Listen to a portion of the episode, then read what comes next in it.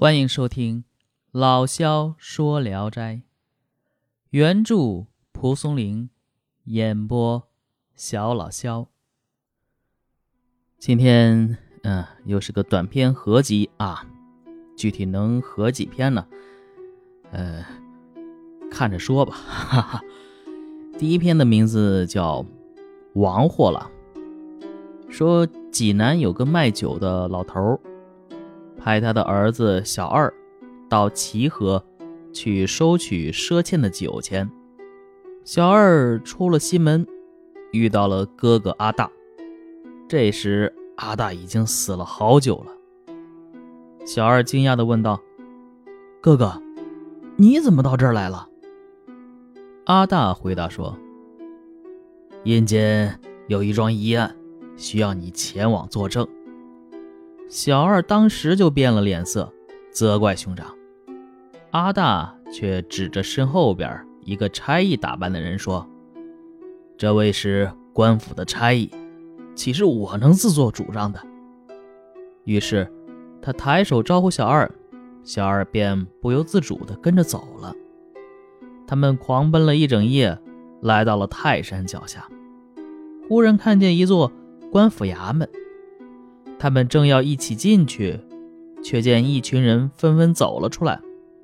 差役上前拱手问道：“那件案子怎么样啊？”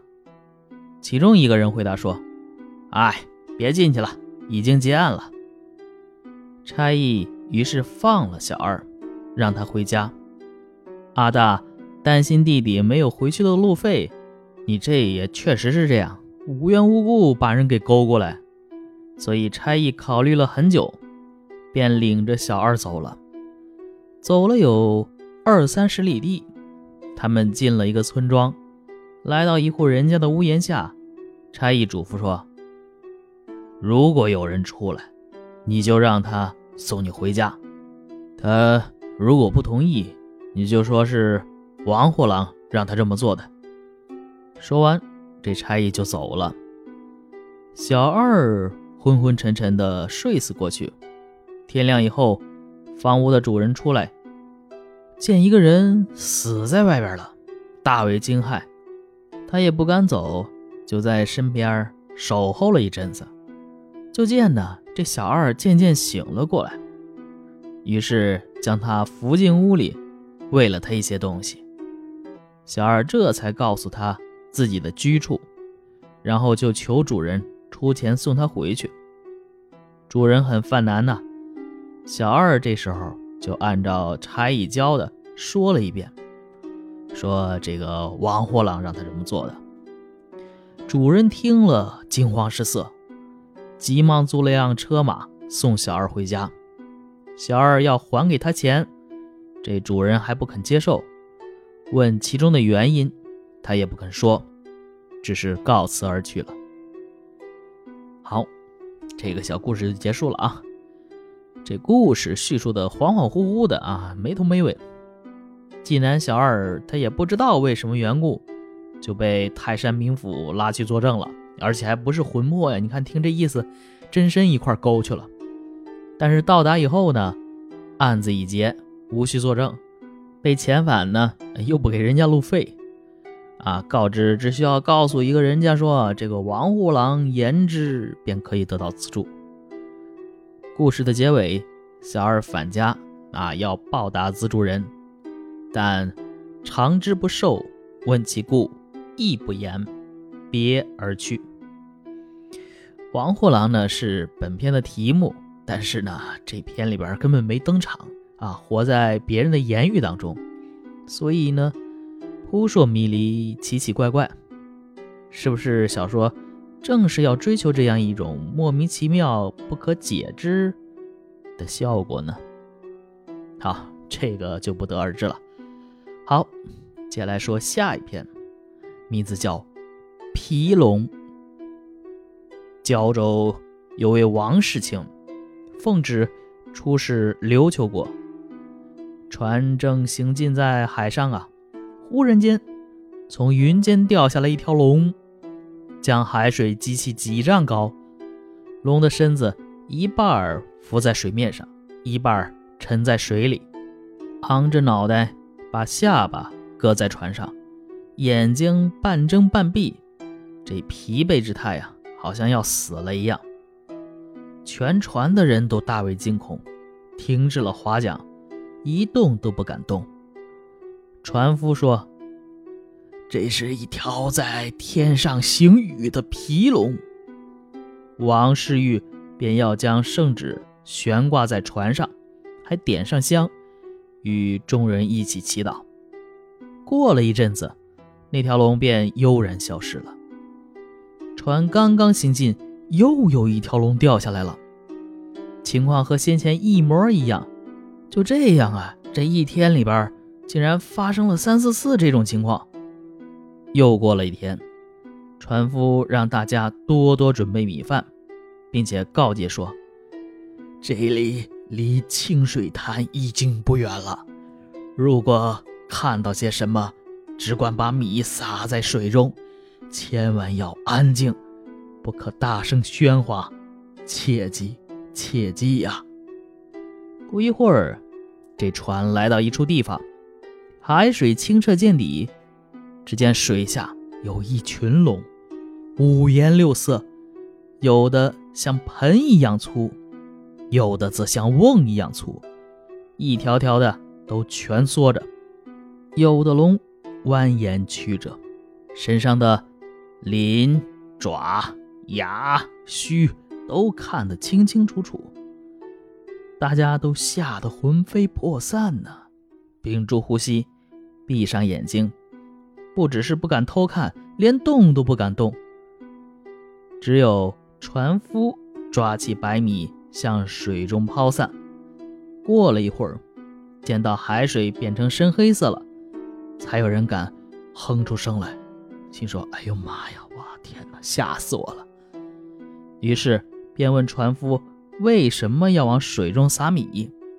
这船夫回答道：“龙啊，害怕蛆，他唯恐这蛆啊爬进他的鳞甲里。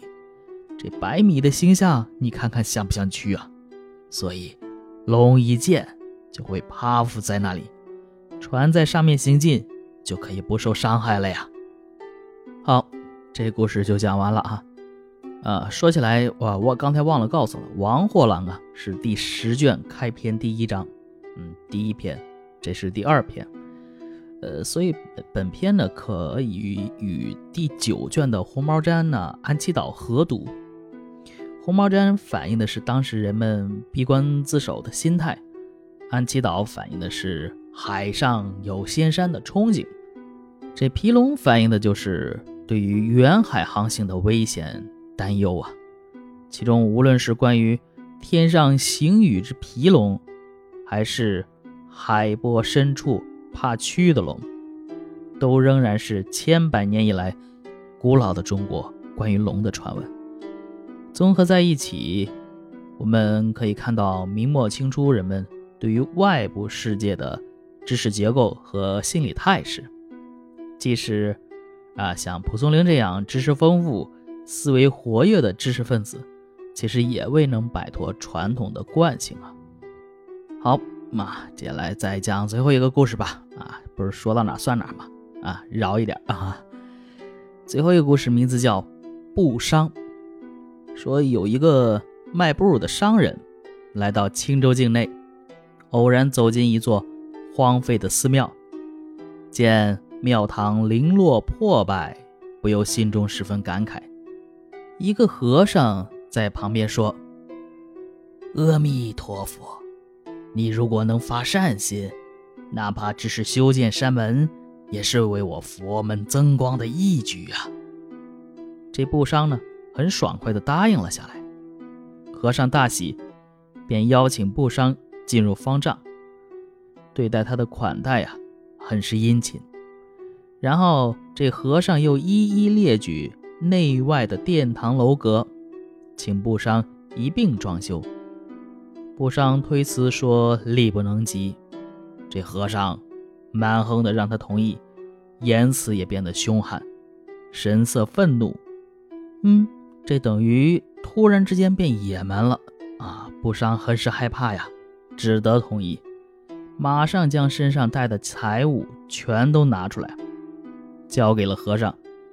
他刚起身要走，这和尚突然拦住他说：“你倾囊而出，其实你心里并不愿意，你一定想杀了我才甘心吧？不如先把你杀了。”说完，这和尚握刀逼上前来。布商苦苦的哀求，和尚也不答应。布商只好要求自杀，这和尚才答应了，便将他逼到一间暗室之中，催促他赶紧自尽。这个时候，正好有一位防海将军从寺外经过，远远的从断墙处看到一位穿红衣的女子走进僧舍，所以心中生疑。这将军于是下马走进寺中，到处搜寻了一番，却没有找到东西。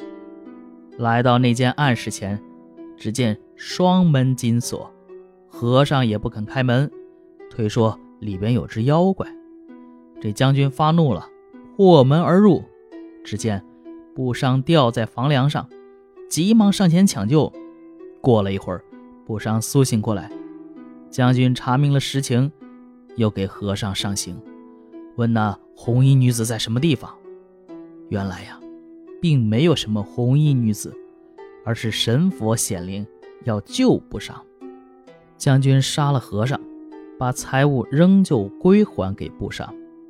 布商呢，更加筹募钱财修建庙宇。从此，这座寺庙的香火大盛。这件事情，武举人。赵丰源讲的很详细。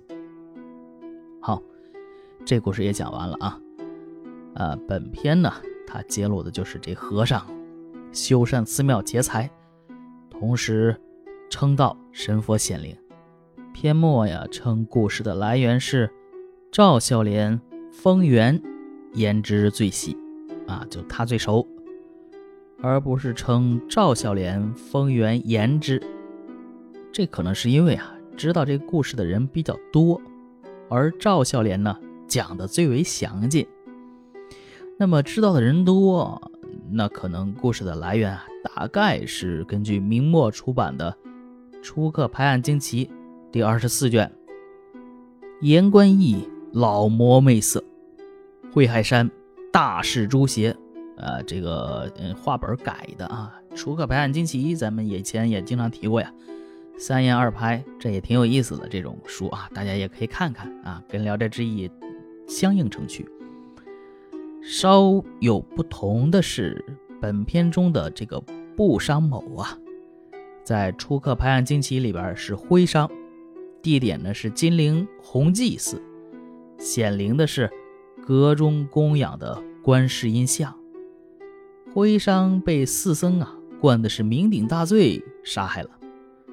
呃，发现徽商被杀的是勋江捕道指挥等等，反正就是故事梗概大概是一样的，但是呢，呃，人物啊，还有姓名啊什么之类的都换了一遍，啊，可能是为了贴合当时的地理嘛，因为你看它是徽商，地点都不一样了。我这写有一个家乡的故事啊。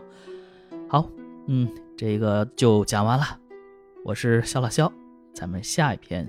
接着聊。